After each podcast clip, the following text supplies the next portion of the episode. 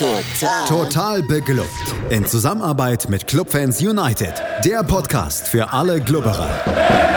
Alles, Alles zum ersten FC Nürnberg auf meinsportpodcast.de.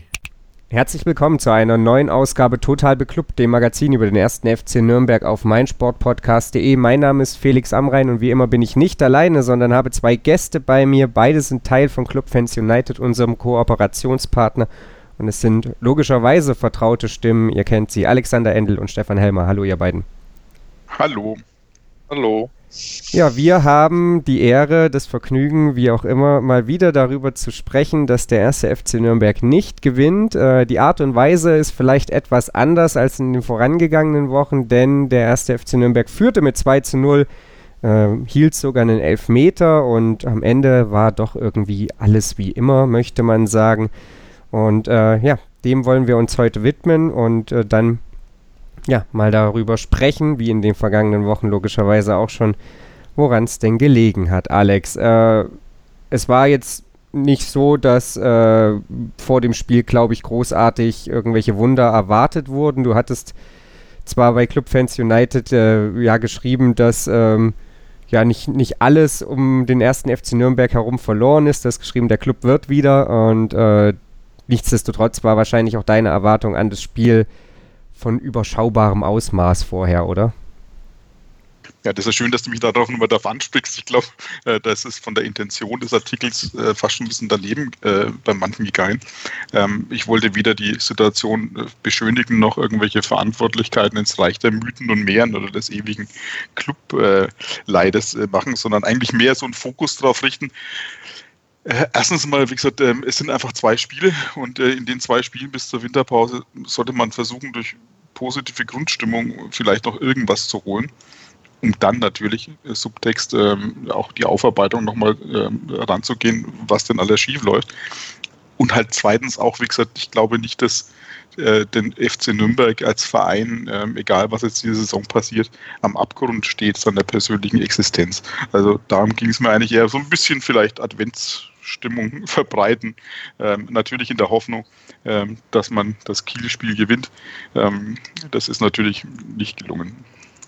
Ja, am Ende des Tages hätte der eine oder andere wahrscheinlich gerne mehr als nur den Adventskranz angezündet, äh, aber das ist ein anderes Thema.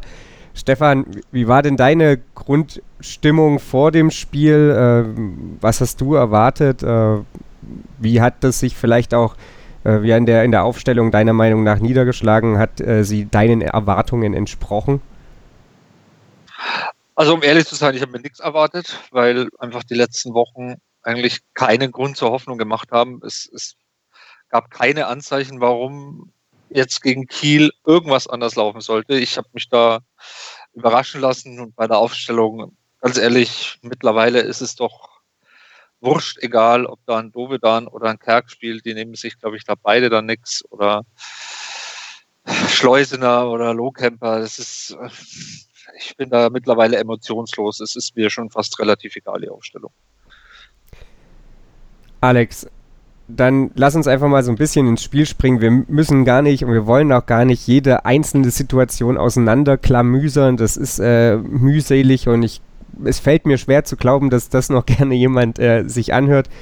Es ging dann letzten Endes, ja, aber auch wieder so los, wie wir es zuletzt gewohnt waren. Der erste FC Nürnberg von vornherein mit einer gewissen Verunsicherung hat erstmal versucht, dem Gegner den Ball zu geben, defensiv einfach sicher zu stehen ähm, und hat ja doch eine gute Zeit gebraucht, um überhaupt so ein bisschen in die Partie hineinzufinden, oder? Ja, das hast du sehr, sehr wohlwollend formuliert. Also ich glaube, äh, die, diese Verunsicherung war, war greifbar. Äh, wahrscheinlich war es das taktische Konzept, obwohl es von der Aufstellung her jetzt vielleicht gar nicht so, ähm, so aussah, weil das ja mit Sovedan und Frei ja doch mehr zwei, zumindest zwei Stürmer und Halbstürmer vielleicht da war. Ähm, aber es war halt so, ich glaube, nach 20 Minuten hatte, glaube ich, Kiel 75 Prozent Ballbesitz. Und, ähm, und so sah das ja auch. Ne? Also Kiel war eigentlich irgendwo drückend überlegen, ähm, hat jetzt nicht die zwingende Chancen gehabt, aber ähm, wahnsinnig viel Ballbesitz. Und das ist natürlich schon bitter, ne, wenn du da in so als Heimmannschaft, als FC Nürnberg, ähm, darüber schon glücklich sein musst, dass da in der ersten halben Stunde dann auch nichts Gefährliches des Gegners kommt. Aber äh, lassen wir das alles so dahinstehen. Wir wissen ja, was für eine Situation da ist. Klar, man muss jetzt erstmal über, über Defensive kommen und, und versuchen, Stabilität, wieder Sicherheit in seine Aktionen zu kriegen. Aber das war natürlich schon hartes Brot, das zuzugucken. Und wenn nicht die Hoffnung gewesen wäre, die dann ja auch noch ein bisschen Nahrung bekommen hat, äh, dass es halt dann doch irgendwie, wie auch Jens Keller vor dem Spiel sagte, äh, irgendwie gewinnen, gewonnen wird. Ähm, ich glaube, so wäre es noch unerträglicher gewesen. Das war schon schwer anzuschauen. Stefan, nimm uns vielleicht mal ein bisschen mit für all jene, die nicht im Stadion waren, wie, wie da die Stimmung eben angesichts dieser fußballerischen Magerkost ist, wie ja, die 25.000, die es, wenn ich jetzt richtig die Zahl im Kopf habe, waren, diese ersten 20, 25, 30 Minuten erlebt haben oder, oder ja, begleitet haben als, als Fans. Äh, Wetter war schlecht, müssen wir nicht drum herum reden, Spiel war schlecht. Äh, wie haben sich die Fans präsentiert, nachdem es ja in den letzten Wochen durchaus auch Phasen gab, wo es einfach mucksmäuschen still war? Ja, also es war moderat, es war okay, es war in Ordnung, es war ganz würde ich sagen, normale Stimmung, jetzt nichts Überschwängliches. Ähm, ich glaube, dass das Publikum auch gemerkt hat, dass man, äh, dass die Mannschaft verunsichert ist, aber dass sie zumindest bemüht war und klar war, ähm, Kiel viel im, viel im Ballbesitz, ähm, Alex hat es schon erwähnt, aber zwingend hatten sie jetzt auch nicht wirklich viel, glaube ich, nicht wirklich einen Torschuss, den sie hatten. Von daher hat keiner gepfiffen oder so. Ich glaube, ähm, dass da das Nürnberger Publikum schon äh, sensibel genug ist, um zu merken, ähm, jetzt äh, müssen wir die Mannschaft erstmal unterstützen, ähm, bevor wir dann mal wieder irgendwann pfeifen können. Äh, aber ähm, die Mannschaft hat alles versucht. Also ich war verunsichert. In der Situation kann man damit leben. War das in Ordnung? Dann lasst uns mal zumindest über die zwei Situationen in der ersten Halbzeit sprechen, die dann ja doch ein bisschen herausstachen. Das ist zum einen äh, ein Freistoß, der dann letzten Endes zum 1 zu 0 führte. Und der wurde von jemandem geschossen, Alex, den man da nicht unbedingt auf dem Zettel hat. Also ich zumindest nicht. Ähm, am Ende, ja, aber ja mit, wie gesagt, viel Erfolg. Es war Asker Sörensen, also ein Innenverteidiger, nicht Johannes Geist, der da zuletzt ja durchaus ja auch die ein oder andere gute Situation hatte, da aber vielleicht gar nicht so das Glück auf seiner Seite. Ja, dieses Mal dann durfte jemand anders ran und das äh, mit Erfolg. Ja, also ich glaube, das waren wir alle überrascht. Also da stand der Sörensen Geist, stand ja so 20 Meter vom Tor äh, am, am, am, Ball und jeder ging natürlich davon aus, dass es Geist macht und dann äh, haut Sörensen das Ding dann nicht ganz, aber ziemlich in den Winkel. Ähm, das war schon überraschend und natürlich, ähm, man hat scheißegal, wie es vorher gespielt haben, war natürlich äh, erfreut und hat sich total und die Hoffnung lebt immer wieder auf. Und ich glaube auch das Publikum äh, hat einfach gesagt, Hoffnungsschimmer, los geht's. Das war schon super. Also bis zwei, drei Minuten später wieder schon ein Rückschlag kam, aber eins nach dem anderen. Ja, Stefan, äh, wie war es denn äh, bei dir? Wie, wie war denn vielleicht auch in deinem Umfeld die, die Stimmung? Ich bin ja ganz ehrlich, so ein 1 zu 0, das sorgt nur noch für mäßig Ruhe in meinem Nervenkostüm. Äh, natürlich freut man sich, aber auch nach, dem, nach den jüngsten Erlebnissen, wo ein 1-0 wenig Sicherheit brachte, äh, hat mich das jetzt nicht unbedingt beruhigt. Äh, ja, es war auch erst die 38. Minute, von daher äh, ist noch lange zu spielen. Ähm, in der Halbzeit äh, habe ich die Kollegen angeguckt und habe gesagt, naja, ist ganz okay, aber das Spiel ist noch nicht vorbei. Ähm, ja, und so war auch die Stimmung. Also ich, klar, 1-0 in Führung, das ist schon mal besser als äh, 0-1 hinten liegen, aber wir lagen auch in Stuttgart mit 1-0 in Führung äh, zur Halbzeit, glaube ich. Ähm, und von daher ähm, ja, war das erstmal ein schönes Tor, ein schöner Freistoß, war aber am Ende des Tages wieder eine Standard zum Tor geführt hat. Ähm, von daher blieb das erstmal äh, abzuwarten zu dem Zeitpunkt. Du hast schon angesprochen, Alex, kurze Zeit später waren dann viele, viele bange Blicke Richtung Nürnberger Kasten gerichtet. Äh, Timo Gerach, der Schiedsrichter, hat auf den Punkt gezeigt, nachdem äh, Hanno Behrens äh, einen sehr denkwürdigen Elfmeter verschuldet hat. Ähm, Stefan, wie hast du das im Stadion erstmal gesehen? Das ist äh, in den TV-Bildern ja durchaus kurios gewesen, weil er auf dem nassen Rasen ausrutscht, die Hände am Gegenspieler hat und den dann eben mit umreißt. Ähm, wie war da deine Wahrnehmung? Äh, Im Stadion habe ich gar nichts gesehen. Ich habe da Gewusel im Strafraum gesehen, zwei Leute fallen und der Schiedsrichter zeigt auf den Punkt. Ich habe es dann in der Halbzeit auf dem TV gesehen. Ja, blöd gelaufen. ähm, er rutscht da weg und reißt ihn halt mit runter. Ich, harte Entscheidung, aber ich denke, man kann da schon Elfmeter pfeifen. Ja, am Ende, Alex, äh, hat dann Dornebusch, der zuletzt auch nicht so blendend immer aussah, die Ecke richtig geahnt. Er muss auch sagen, von Östern war der Elfmeter jetzt nicht so bombastisch gut geschossen. Trotzdem ist er in der richtigen Ecke, hält dann letzten Endes äh, die Führung für den ersten FC Nürnberg fest und da stieg dann beim einen oder anderen doch die Hoffnung ja ein bisschen, wenn jetzt selbst sowas schon beim Club passiert, dann geht es vielleicht doch mal irgendwie für uns aus. Äh, wie hast du es erlebt? Ja, ich habe auch noch das Momentum gefeiert, dachte ich mir, ist es, ist es dieses Momentum zum Club zurückgekehrt. Ähm, ich war auch ein bisschen skeptisch, was den Foul-Elfmeter an sich anging. Also ich fand ihn schon sehr hart, also ähm, denn dass so ein Körperkontakt und äh, Textilvergehen, wie man so schon sagt, äh, ist eigentlich fast schon handelsüblich im Strafraum und äh, ich hätte nicht gepfiffen. Aber wie dem auch sei, schlecht geschossen, hast du auch schon gesagt, fand ich auch. Also Donnerbusch konnte eigentlich fast schon nichts mehr außer angeschossen zu werden. Aber trotzdem, er ist gehalten, deswegen soll ihm auch die Ehre dafür gereichen, ja. Und da dachte ich tatsächlich, ja, vielleicht, vielleicht sind solche Momente, die, die dann mal so eine Wende herführen. Im Fußball hat schon verrückte Sachen gegeben, die an einzelnen Situationen ähm, sich aufziehen.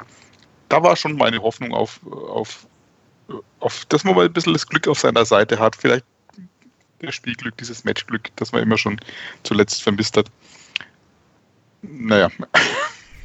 naja. Naja, äh, es war so, dass es dann tatsächlich äh, ja sogar nochmal so zwei Halbchancen gab für den ersten FC Nürnberg. Das wäre dann irgendwie des Guten wahrscheinlich auch zu viel gewesen, nachdem man sich über weite Strecken äh, ja wirklich ja, sehr wenig am Spiel beteiligt hat in diesen ersten 45 Minuten, wobei man, glaube ich, respektive sogar mehr Abschlüsse hatte über die Güte dieser. Da lässt sich jetzt natürlich äh, vortrefflich streiten oder eben auch nicht streiten.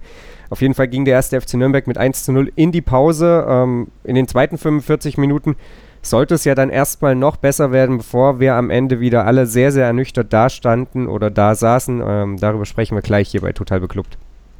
Schatz, ich bin neu verliebt. Was? Da drüben. Das ist er. Aber das ist ein Auto. Ja, eben. Mit ihm habe ich alles richtig gemacht. Wunschauto einfach kaufen, verkaufen oder leasen. Bei Autoscout24. Alles richtig gemacht. Die komplette Welt des Sports. Wann und wo du willst. Bully Special. Zwei Stunden, neun Partien, 18 Teams. Julius Eid macht euch heiß auf die Bundesliga. Taktik, Tipps und Tore. Das Duell der Experten im Bully Special. Die Vorschau auf den Spieltag auf meinsportpodcast.de. Die komplette Welt des Sports. Wann und wo du willst. 90 Plus On Air, der Podcast rund um den internationalen Fußball. Mit den Redakteuren von 90plus.de.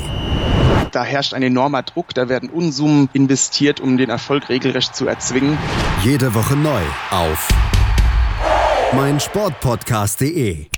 Nachdem der erste FC Nürnberg durch einen ja, überraschenden Freistoß oder vielmehr überraschenden Freistoß schützen und damit auch Torschützen mit 1 zu 0 in die Pause ging, äh, wurde es dann in der zweiten Halbzeit, ich hatte es gerade schon angesprochen, erstmal noch besser, bevor es am Ende wieder richtig, richtig bitter wurde. Stefan, wir müssen aber natürlich auch erstmal darüber sprechen, was bis zum 2 zu 0 durch Robin Hack passierte. Und da muss man sagen, war man irgendwie halt wieder genau an dem Punkt angekommen, wo man eigentlich in der ersten halben Stunde irgendwie schon mal war. Ich hatte den Eindruck, dass der Club irgendwie auch in dieser zweiten Halbzeit nicht irgendwie Selbstvertrauen aus der Führung ziehen konnte, dass man eigentlich nach wie vor genauso mit sich gehadert hat äh, wie vor dem 1 zu 0. Ja, das, das kann ich aber irgendwo noch in dieser Situation, in der wir uns befinden, nachvollziehen. Das ist, da kann man jetzt auch nicht erwarten, dass die, die Mannschaft ähm, ja dann Hurra-Fußball nach vorne spielt und sich wie eine, wie eine dominante Heimmannschaft präsentiert.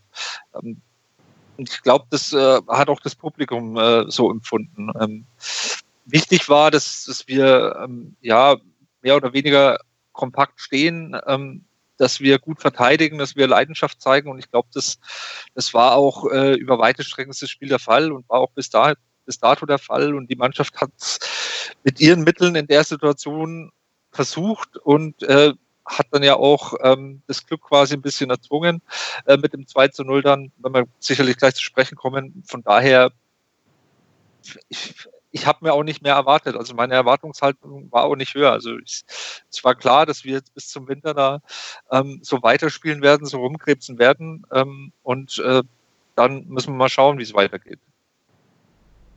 Alex, wie hast du diese ersten 20 Minuten nach der Halbzeit äh, wahrgenommen? Es ist ja zum einen dieses, dieses Rumkrebsen, wie es Stefan gerade genannt hat, zum anderen hatten wir ja, wenn ich jetzt ans Stuttgart-Spiel zurückdenke, da war es, fand ich, noch deutlich schlimmer. Da war ja überhaupt kein, kein Ballhalten in den eigenen Reihen, da kam überhaupt kein, kein Abschluss nach der Führung zustande. Das war jetzt zumindest mal nach der Pause gegen Kiel so ein bisschen der Fall. Dovedan, Hack sind mir da noch in Erinnerung, wobei natürlich Kiel auch Riesenchancen hatte und das 1-1 einfach liegen gelassen hat, als sie Dornebusch anschießen.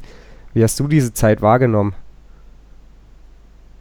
Ja, Stefan hat es eigentlich ganz gut schon beschrieben. Also äh, auch die Erwartung war nicht also hoch bei mir. Ich war ja schon froh, dass es ähm, erstmal so, dass man eigentlich den Spielfluss äh, unterbinden konnte. Wie gesagt, bisschen mehr Ballbesitz mal generieren konnte, ähm, vielleicht auch mal eine Halbchance, ähm, wo da glaube ich auch, ich weiß gar nicht, ob das noch das in die Szene reinfiel, als der Dove dann, glaube ich, ähm, aufs Tor zulief und dann irgendwie äh, hinfällt, weil er in den Boden tritt oder so.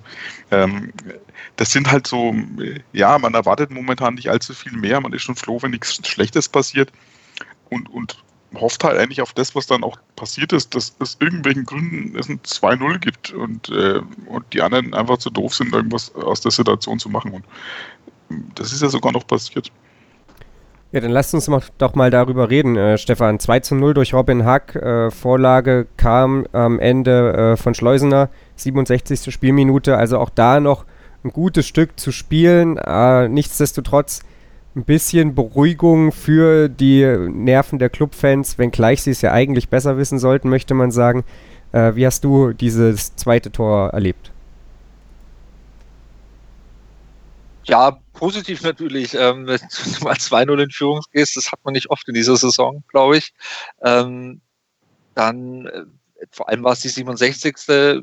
noch gute 25 Minuten zu spielen danach und wir hatten ja eigentlich auch fand ich zumindest, äh, obwohl wir offensiv nicht so stark waren, Kiel ganz gut im Griff. Die, wir haben viel zu lange Bällen gezwungen, die Kieler.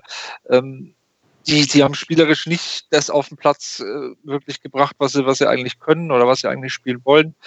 Ähm, von daher war ich eigentlich guten Mutes, dass das so ein kleiner Turnaround werden könnte, dieses Spiel ähm, mit einer 2 zu 0 Führung. Ähm, mit der, in der Hoffnung, dass Kiel vielleicht äh, dann so ab der 80. vielleicht ein bisschen aufmacht ähm, und, und dass wir vielleicht noch einen Konter mal nachlegen können. Aber soweit ist es ja dann leider gar nicht mehr gekommen. Ja, Alex, lass uns doch mal direkt in diese Phase danach springen, weil Stefan gerade es angesprochen hat. Man hofft dann darauf, dass die anderen das eben auch nicht gebacken bekommen. Äh, so viel Zeit war nicht mehr zu spielen. Kiel hatte nicht so viele zwingende Abschlüsse bis dato. Und mein Eindruck war, dass tatsächlich in den Minuten nach dem Tor Kiel so ein bisschen erstmal, ja, auf einmal so dachte, hui, wie ist denn das jetzt passiert? Und Nürnberg zu dem Zeitpunkt dann tatsächlich mal sowas wie eine gewisse Sicherheit ins Spiel bekommen hat. Ist das ein Eindruck, den nur ich habe oder äh, ist es dir ähnlich ergangen?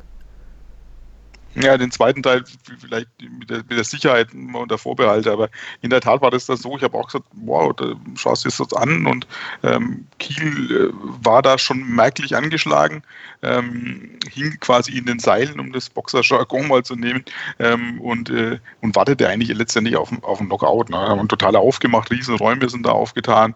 Äh, man hat irgendwie versucht, ähm, jetzt alles nach vorne zu werfen ähm, aber nicht so richtig strukturiert. Nürnberg hat da eigentlich irgendwo alles im Griff, hat, hat man das Gefühl gehabt.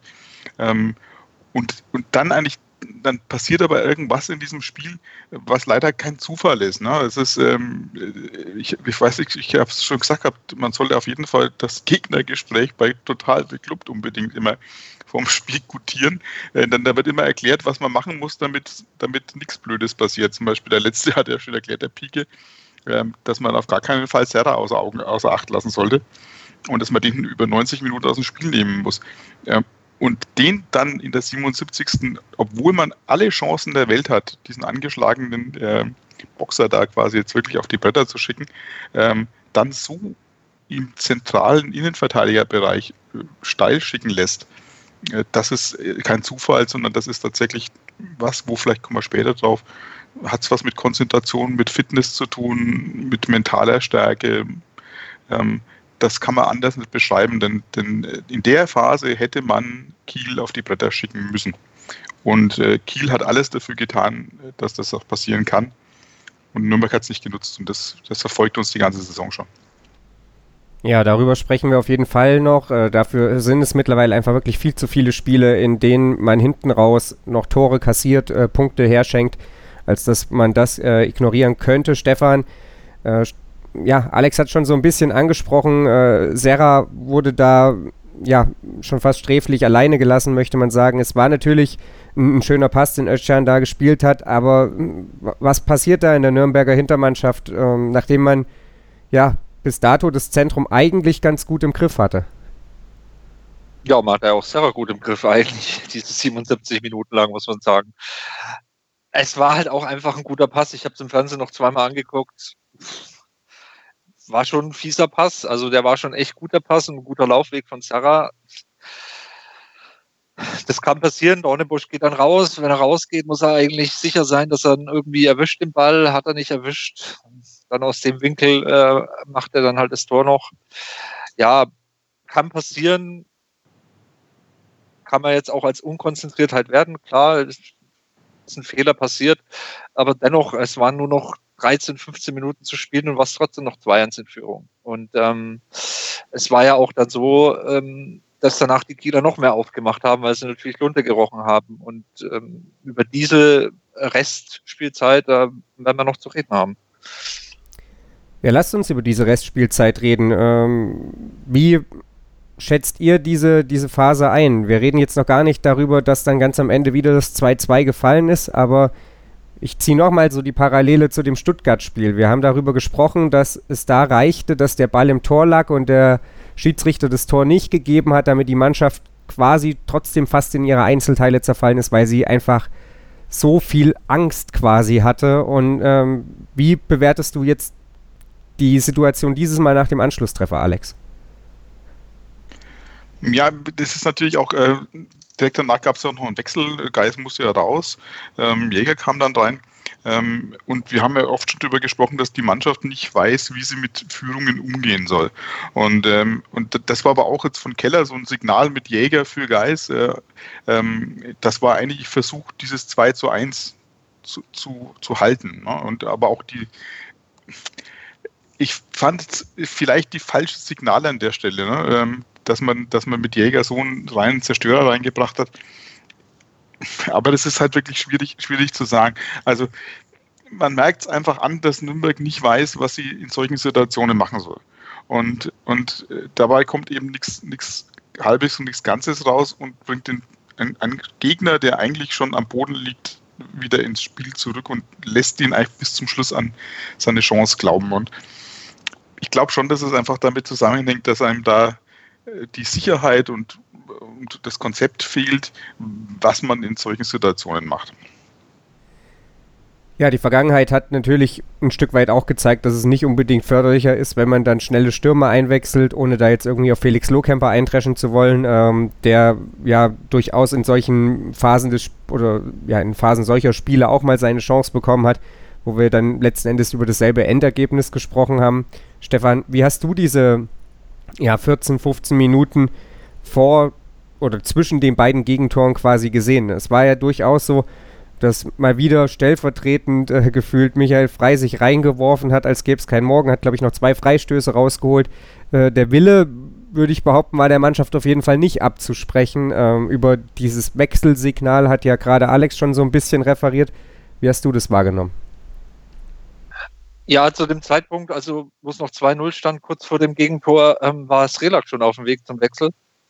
Und mit dem 2-1 hat sich dann Keller quasi umentschieden und hat Jäger gebracht, was ich jetzt auch nicht so verkehrt fand, weil ähm, Jäger hat es eigentlich defensiv immer richtig gut gemacht. Ähm, wir haben, es war zu erwarten, dass das Kiel nochmal alles reinwirft und da in Defensiven zu bringen, finde ich jetzt nicht das Verkehrteste.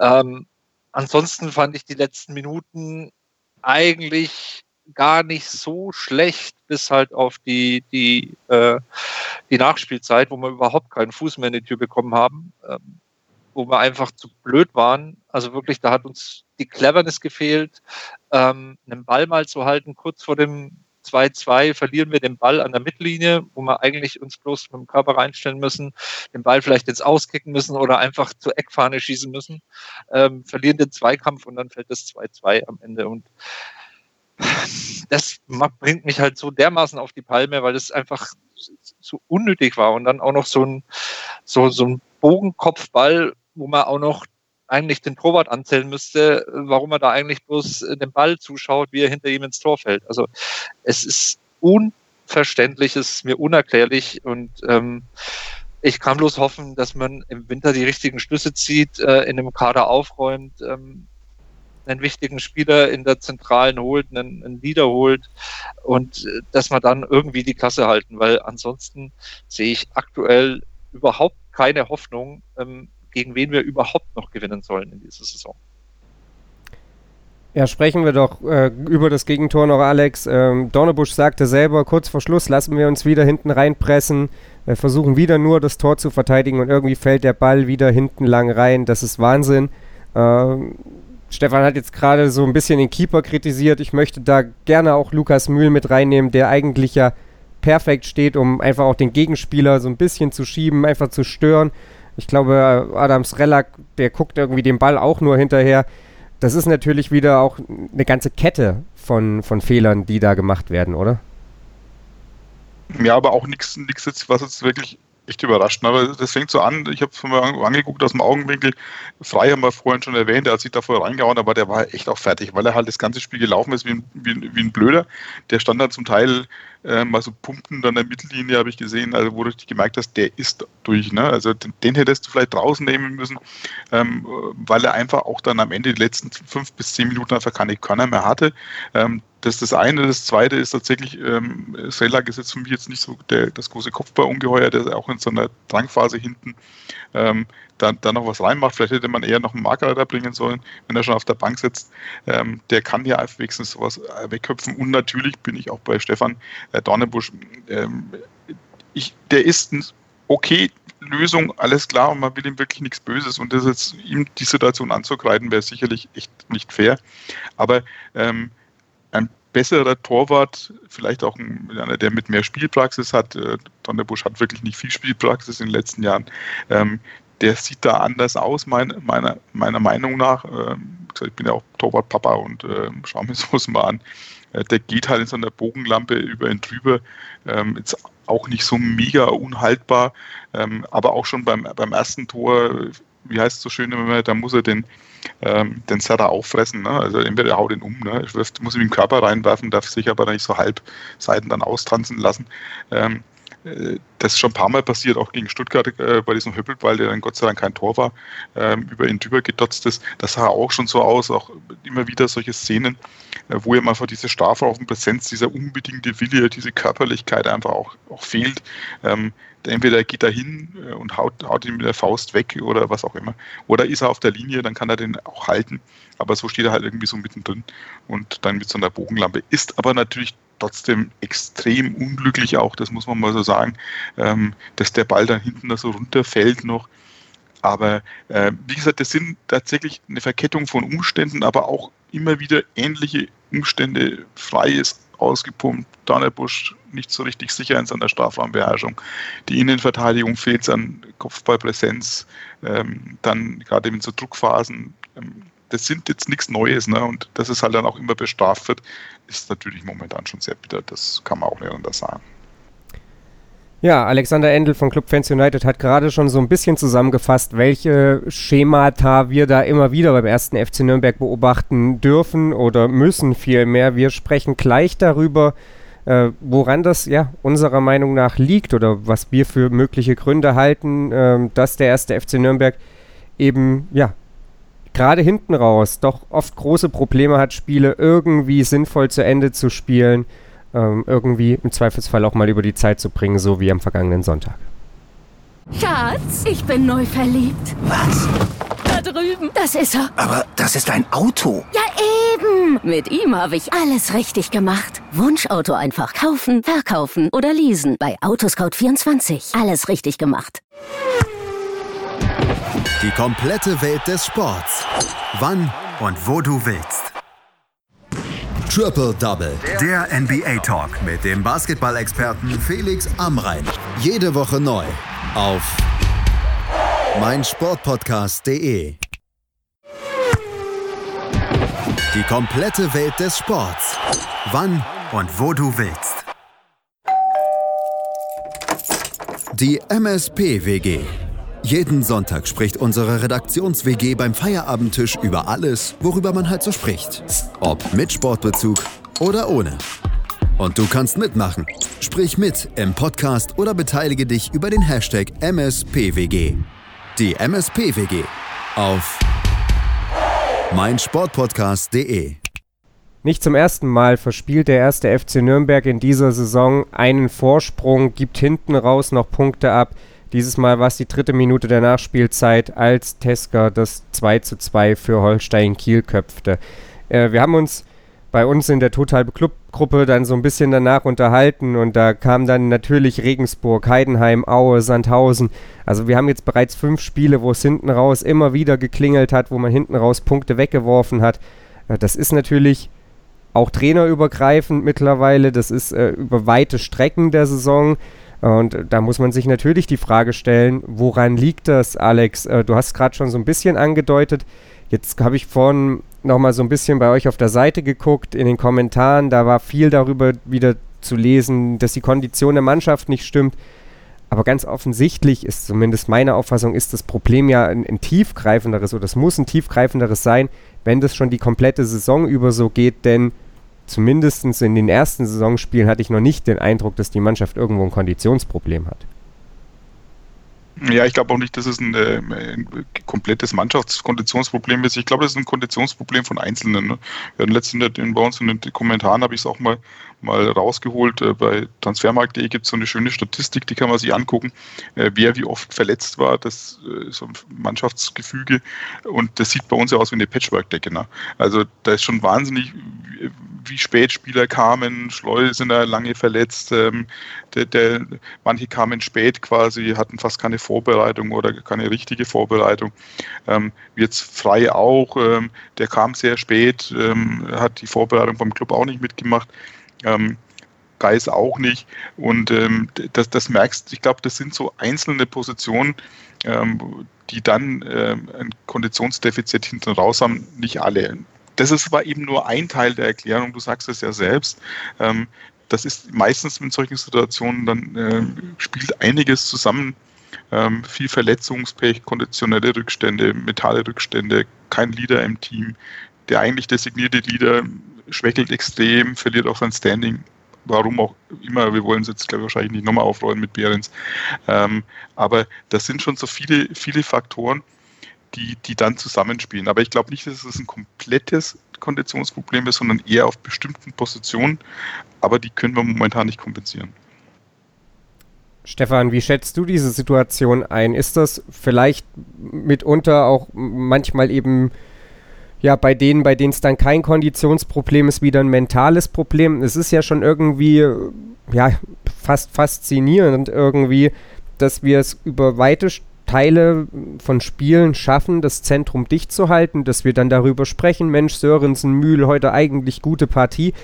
Und ganz am Ende, wenn der Druck richtig groß wird, wenn Flanken teilweise nur noch planlos irgendwie in den Strafraum geschlagen werden, da funktioniert es dann auf einmal nicht mehr. Da fallen Bälle auf irgendwelche Köpfe und äh, segeln sonst wie aus den unmöglichsten Winkeln geführt ins Tor des ersten FC Nürnberg.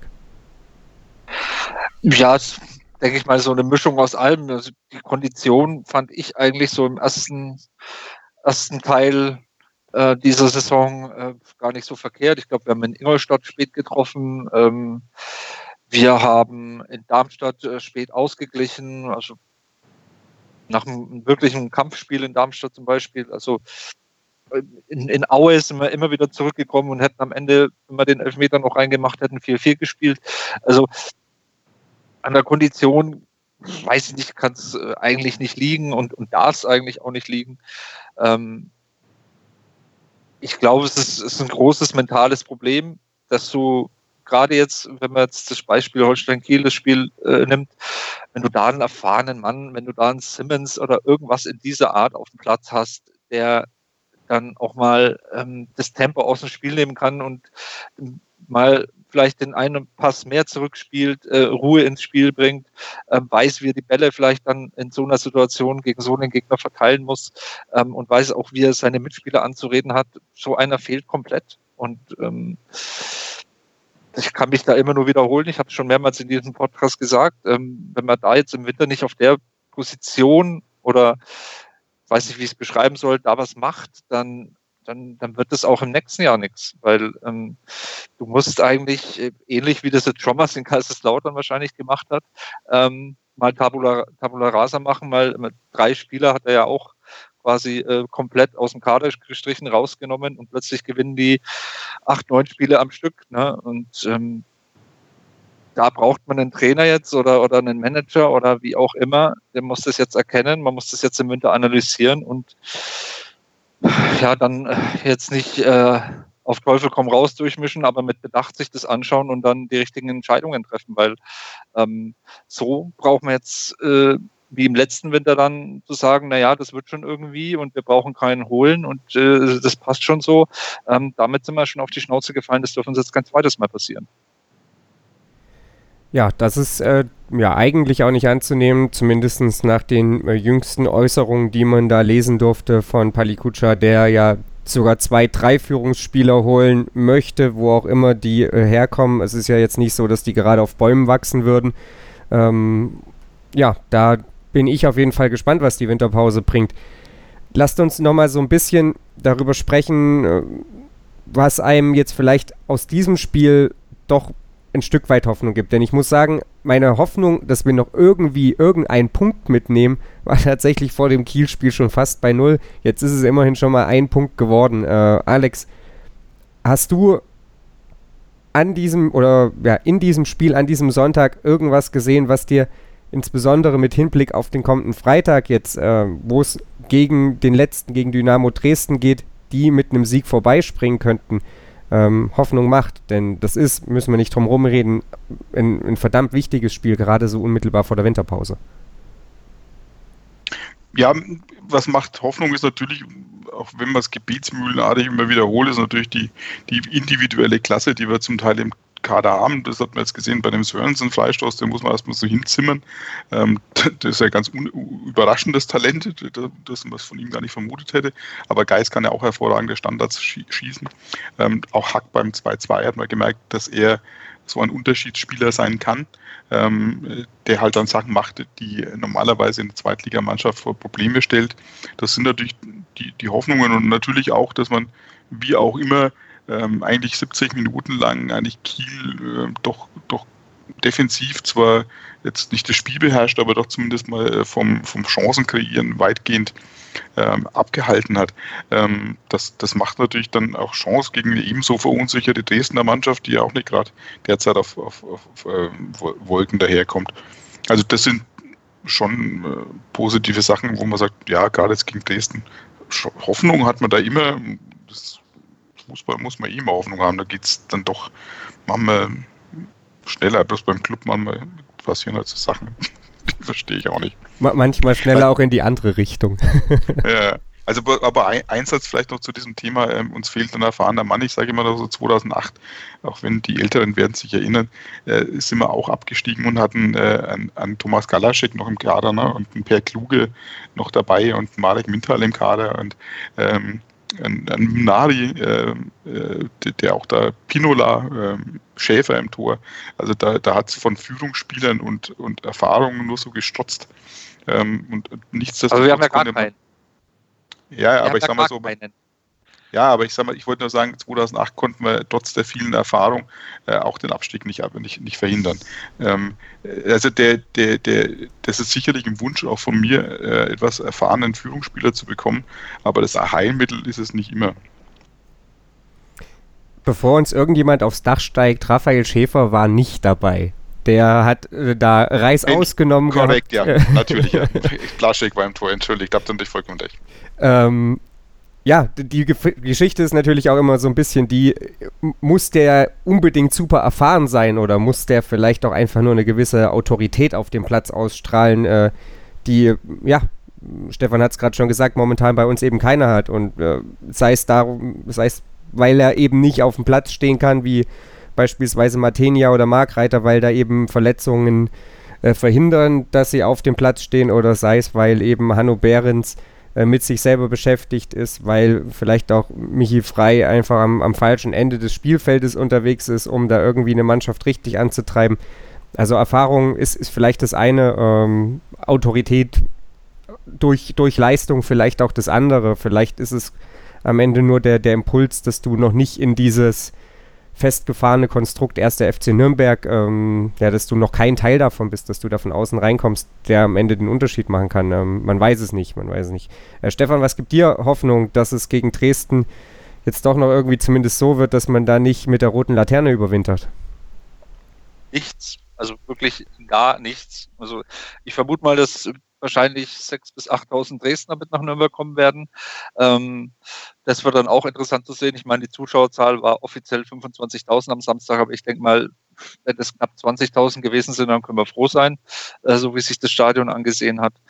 Ähm, hier gibt momentan wirklich wenig Hoffnung. Ich fand eigentlich hätten wir das Spiel 2-1 gewonnen, hätten wir das Hände am Ende noch hinten raus, raus verteidigt gegen Kiel, wäre, glaube ich, meine Stimmung ein bisschen anders, weil äh, angesichts der Situation wir das dann eigentlich ganz gut gemacht haben, äh, ne, bis, bis, bis in die Nachspielzeit, die mal jetzt rausgenommen. Ähm, aber das ist halt dieses 2-2 in der 92. Minute und 50 Sekunden, das ist halt wieder, wieder so ein Tiefschlag. Und ich bin gespannt, wie die Mannschaft das verarbeitet. Ach, momentan oder in der Saison konnte kon sie überhaupt nicht mit, mit solchen Tiefschlägen umgehen. Und ähm, die Frage ist, wie sie jetzt damit umgeht. Das Positivste vielleicht daran ist, dass wir jetzt ein Heimspiel haben, ähm, dass, wie Alex schon gesagt hat, Dresden seine eigenen Probleme hat. Ich glaube, die haben jetzt auch den Trainer gewechselt und, und 3-0 gegen Osnabrück verloren. Ähm, die kommen bestimmt jetzt auch nicht mit Selbstvertrauen zu uns. Das ist das Einzige, was mir jetzt noch Hoffnung macht. Und ja, wie soll ich sagen, am Ende des Tages äh, müssen wir gewinnen. Wir haben jetzt saisonübergreifend, ich glaube, erste Liga plus diese erste Halbserie jetzt sechs Spiele gewonnen. Wir haben in dem Jahr vier Spiele gewonnen. Also das ist schon, da müssen jetzt schon langsam die Alarmglocken schrillen, weil ähm, wir hatten alle Hoffnung, also in, dass es dass es besser wird äh, in dieser zweiten Liga. Ich glaube, wir waren bei der Jahreshauptversammlung noch Tabellensechster. Da konnte noch keiner ahnen, ähm, wo das hingeht. Da haben wir höchstens genörgelt, dass man vielleicht noch kanadisches Spielsystem vermisst, aber zumindest haben wir einigermaßen gepunktet, zwar auch unter den Erwartungen, aber so desolat, wie es aktuell jetzt, sage ich mal, seit dem seit dem Kaiserslautern-Spiel läuft. Also das ist jetzt auch schon wieder, letzter Sieg war Ende September. Ich ich weiß nicht, wie das weitergehen soll. Ich, ich hoffe natürlich, dass wir es irgendwie äh, packen, aber meine jahrelange Club-Erfahrung, also die, die gibt mir da wenig Hoffnung. Wobei man auch sagen muss, wie gesagt, äh, ich glaube, es war noch, noch schlimmer. Ne? Ich glaube, seit 45 Spielen, die letzten 45 Spiele haben wir insgesamt vier Siege, glaube ich. Das reicht bis zu, zurück zu der Düsseldorf-Niederlage im Aufstiegsjahr. Also ähm, das ist schon echt bitter. Ähm, aber ich sage mal so, was, was der Stefan sagt, ähm, ja, war alles gut äh, bei, der, bei der Jahreshauptversammlung. Da kann man schon sagen, viele haben auch damals schon gesagt, ähm, dass der Tabellenplatz an der Stelle viel besser war als das, was man gesehen hat. Also die, die einzigsten beiden Spiele, die man richtig gewonnen hat, war ja eben Dresden das war natürlich jetzt schon so eine Sache und dann das Hannover-Spiel, hm, ähm, wo eigentlich Hannover mehr sich selbst geschlagen hat. Klar, man hat vier Tore gemacht, aber aus fünf Chancen, glaube ich. Also da hat auch mal an dem Tag alles gepasst. Aber sonst war es von Anfang an diese Probleme der Defensive und dieses, dieses ähm, nicht mit Führungen umgehen können, sich von Rückschlägen umwerfen können. Ähm, das hat man da schon gesehen. Die Gegner sind jetzt einfach nur noch mehr, wissen das noch mehr und nutzen es auch gnadenlos aus ähm, und wissen, dass es am hinten raus gegen Nürnberg immer möglich ist, Tore zu machen. Und äh, ich glaube, das hat man auch schon zur Jahreshauptversammlung schon gesehen gehabt. Da hat vielleicht auch noch der Sieg in Hannover das Ganze ein bisschen kaschiert. Und jeder dachte, naja, wird doch gut, jetzt läuft's. Ja, durchaus. Äh, ich habe gerade nochmal nachgeguckt, äh, wenn man erste und zweite Liga zusammenzieht, dann haben wir jetzt 6 aus 51 immerhin gewonnen. Äh, das ist natürlich eine alles andere als irgendwie ähm, ja, beruhigende oder äh, ja, schöne Bilanz. Ähm, DFB-Pokal müssen wir da jetzt gar nicht groß mit reinrechnen. Das äh, ist ja nochmal ein bisschen eine andere Baustelle.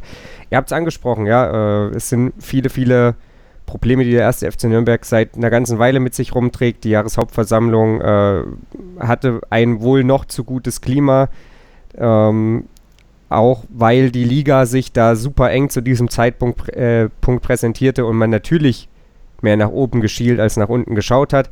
Mittlerweile hat den ersten FC Nürnberg die Realität eingeholt. Wenn man vielleicht noch irgendwo einen Hoffnungsschimmer finden möchte, dann kann man vielleicht aktuell noch sowas wie Chancenverwertung heranziehen. Man spielt sich zwar quasi keine Chancen heraus, aber wenn sie denn mal da sind, da ist man zumindest momentan ein bisschen abgezockter vor dem Tor, als man das über weite Strecken der Saison war. Vielleicht reicht das ja am Ende gegen Dynamo Dresden, die aktuell auf Tabellenplatz 18 stehen. Äh, wir, analysieren das natürlich nächste Woche dann auch nochmal für euch. Ich bedanke mich auf jeden Fall erstmal bei Alexander Endel und Stefan Helmer, die sich das Kiel-Spiel mit mir heute nochmal angeschaut haben. Im Laufe der Woche kommt dann natürlich auch wieder ein Gegnergespräch äh, zum nächsten Gegner zu Dynamo Dresden und wir hoffen einfach mal, dass es dann weniger prophetisch wird als in den letzten Wochen, äh, dass dann eben nicht diejenigen treffen, die vorher quasi angekündigt wurden, dass man die im Auge behalten sollte. Ansonsten müssen wir vielleicht nochmal mit der Scouting-Abteilung des ersten FC Nürnberg reden. Bis dahin, ähm, ja, liked uns auf Facebook, folgt uns auf Twitter, genauso natürlich wie den Kollegen von äh, Club Fans United und bleibt uns treu hier bei meinsportpodcast.de. Schatz, ich bin neu verliebt. Was? Da drüben. Das ist er. Aber das ist ein Auto. Ja, eben. Mit ihm habe ich alles richtig gemacht. Wunschauto einfach kaufen, verkaufen oder leasen. Bei Autoscout24. Alles richtig gemacht. Total. Total beglückt. In Zusammenarbeit mit Clubfans United. Der Podcast für alle Glubberer. Alles, Alles zum ersten FC Nürnberg auf meinsportpodcast.de. Wir klingen nicht nur gut, wenn wir direkt am Spielfeldrand stehen. Die Adler Mannheim bleiben der Tabellenführer in der deutschen Eishockeyliga. Oder direkt von der Schanze berichten. Wir haben einen spannenden ersten Durchgang gesehen. Bei den Springern Kamil Stoch führt vor Zielen Barthold. Wir sehen dabei auch noch gut aus. Borgia Sauerland ist offizieller Ausstatter von meinsportpodcast.de. Borgia Sauerland. Berufsbekleidung, Arbeitsschutz und mehr auf borgia-sauerland.de. Schatz, ich bin neu verliebt. Was? Da drüben. Das ist er. Aber das ist ein Auto. Ja, eben. Mit ihm habe ich alles richtig gemacht. Wunschauto einfach kaufen, verkaufen oder leasen. Bei Autoscout24. Alles richtig gemacht.